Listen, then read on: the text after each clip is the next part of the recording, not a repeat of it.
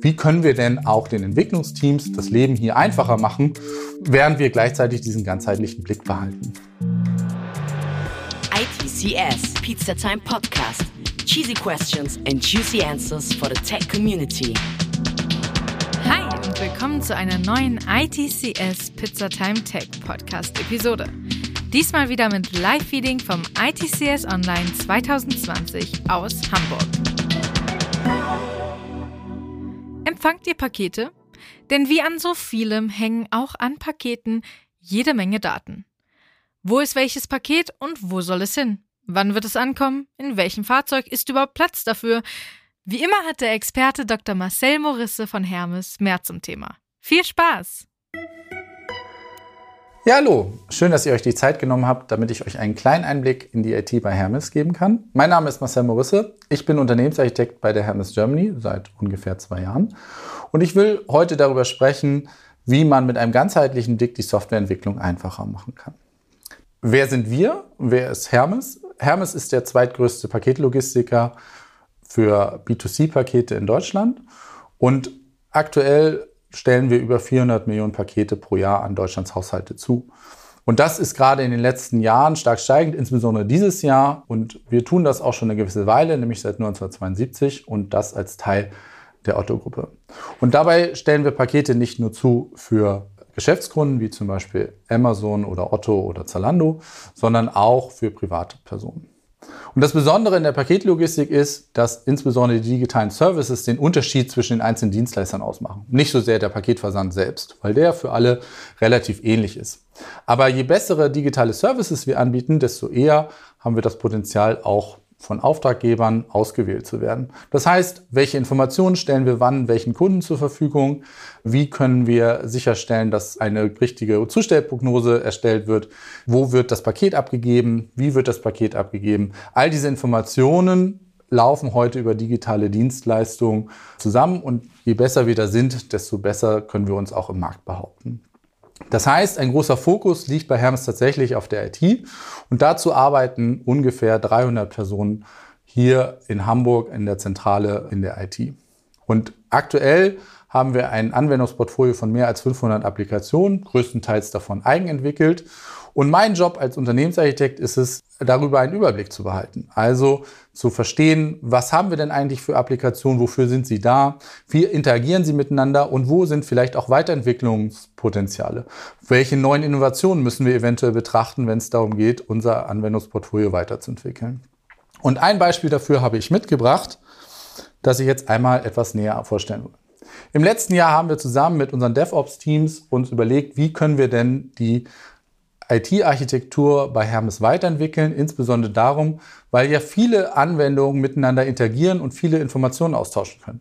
Und wie kann ich es schaffen, dass diese Informationen so ausgetauscht werden, dass ich nicht jedes Mal alle Systeme anfassen muss, wenn ich eine Information an irgendeiner Stelle ändern muss? Und dazu haben wir uns eine ereignisgesteuerte Architektur überlegt, die hier mal exemplarisch dargestellt ist. Wir haben hier zum Beispiel einen Produzenten, der Informationen zur Verfügung stellt in Form von Ereignissen. Also er informiert darüber, dass er Sendungen sortiert hat oder informiert darüber, dass eine Sendung im LC eingegangen ist.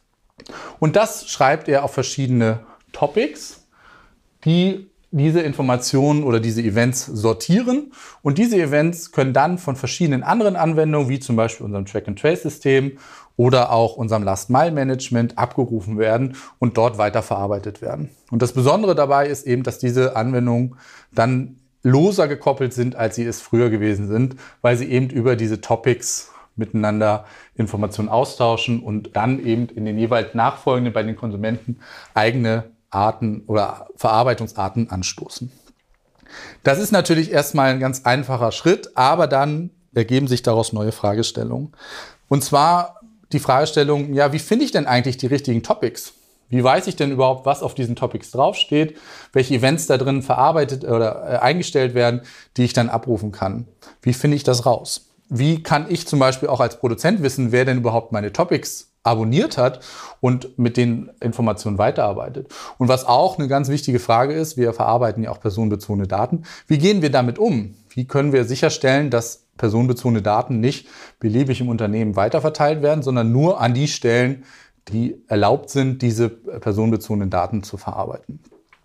Und dazu kommt noch ein weiterer Punkt, der natürlich auch gerade für die Entwicklung relevant ist. Wie dokumentiere ich denn das eigentlich alles? Wenn ich ständig neue Topics abonniere oder deabonniere, dann verändert sich ja ständig meine Systemlandschaft und das alles manuell nachzupflegen ist ein erheblicher Aufwand und würde den, die DevOps-Teams, die ja auch für die Dokumentation verantwortlich sind, erheblich in ihre Arbeit binden. Das heißt, hier war auch wieder unsere Arbeit als Unternehmensarchitekt gefragt, wie können wir denn auch den Entwicklungsteams das Leben hier einfacher machen, während wir gleichzeitig diesen ganzheitlichen Blick behalten. Und dafür habe ich eine kleine Lösung mitgebracht. Unsere Lösung dazu heißt Galapagos. Das ist ein kleines eigenentwickeltes Tool aus der Architekturabteilung. Und dieses Tool sorgt dafür, dass wir verschiedene Kafkas, die wir bei uns im Einsatz haben, auf den verschiedenen Entwicklungsumgebungen, dass dieses Galapagos diese in irgendeiner Weise managt. Das heißt, wenn jemand eine Anwendung oder ein Anwender bestimmte Informationen von einem bestimmten Topic lesen möchte, muss er eben über Galapagos gehen und sich da in die entsprechenden Rechte einholen, dass er auf ein bestimmtes Topic schreiben darf. Das ist insbesondere dann wichtig, wenn es sich zum Beispiel um sensible Daten handelt. Das heißt, dass nicht jeder Anwender hier alle Topics auf dem Kafka lesen kann. Gleichzeitig haben wir uns auch überlegt, wie können wir denn den Dokumentationsaufwand da gering halten. Nämlich, wir müssen das ja irgendwie nachhalten, zu wissen, wer welches Topic abonniert. Dazu haben wir uns überlegt, dass wir wir haben eben eine Software im Einsatz, die nennt sich LinaX. Die ist vor allem für die Unternehmensarchitektur relevant, weil da unser gesamtes Applikationsportfolio abgebildet ist. Und jetzt haben wir einen Datenaustausch etabliert zwischen diesen beiden Tools. Das heißt, LinaX stellt eine Liste von Applikationen zur Verfügung und es können nur diese Applikationen Topics abonnieren. Und gleichzeitig liefert Galapagos eine Übersicht darüber, wer denn genau welches Topic abonniert hat und wer miteinander interagiert, sodass wir auch über Schnittstellen und Relationen Bescheid wissen und dieser Aufwand den Entwicklern zum Beispiel abnehmen können. Das heißt, hier entsteht kein manueller Aufwand, hier können Daten automatisch erhoben werden und folglich führt das dazu, dass weniger Aufwand tatsächlich bei der Dokumentation in der Softwareentwicklung liegt, sondern mehr Fokus auf die Entwicklung selbst. Das nur ein kleiner Einblick darin, wie die IT bei Hermes funktioniert. Ich freue mich auf den Austausch. Falls Fragen dazu sind, gerne hier über meine Kontaktinformation oder gleich am Stand. Ja, es ist immer wieder erstaunlich, was für eine Maschine hinter etwas so Einfachem wie dem Versand eines Pakets stecken kann.